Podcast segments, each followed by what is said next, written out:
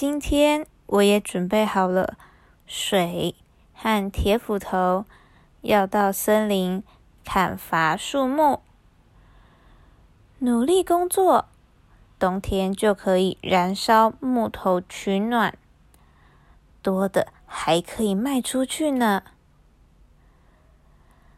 太阳好大，工作时流了很多的汗。也快要没力气了，找个地方喝水休息一下吧。河边有棵大树，看起来很凉快，在那里休息一定很舒服。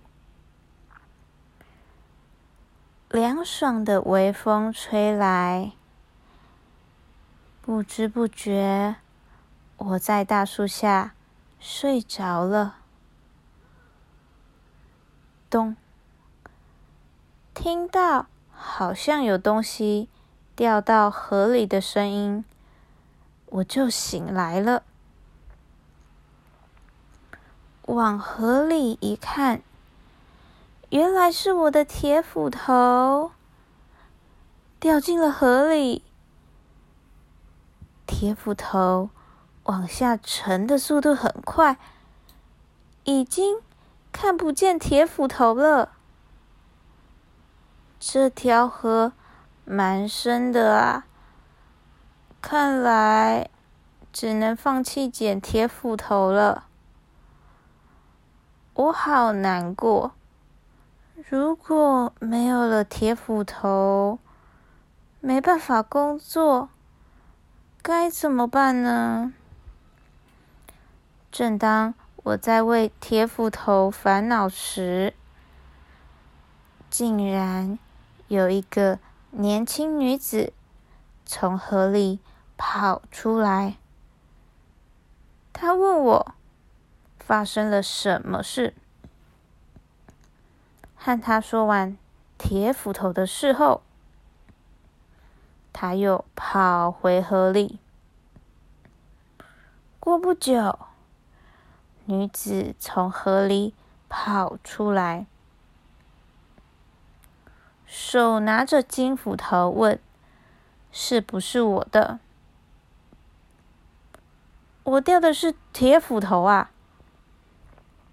于是，我跟女子说：“不是。”她又跑回河里。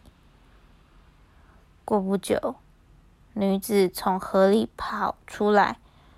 手拿着银斧头，问：“是不是我的？”我掉的是铁斧头啊！于是我跟女子说：“不是。”她又跑回河里。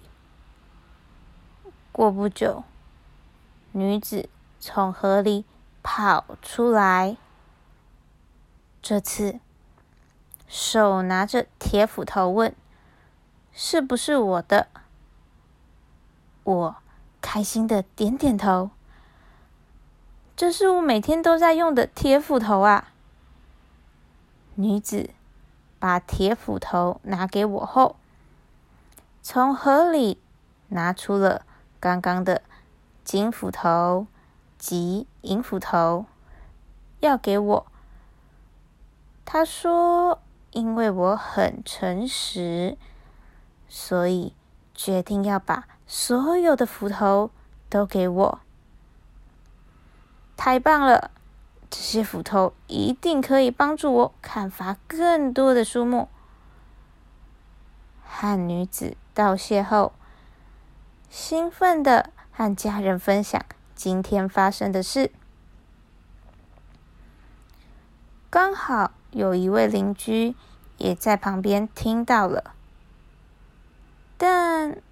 我话才说到一半，他就很高兴的说：“他也要去森林。”隔天就听说，因为他把斧头弄丢，所以很伤心的哭着回家。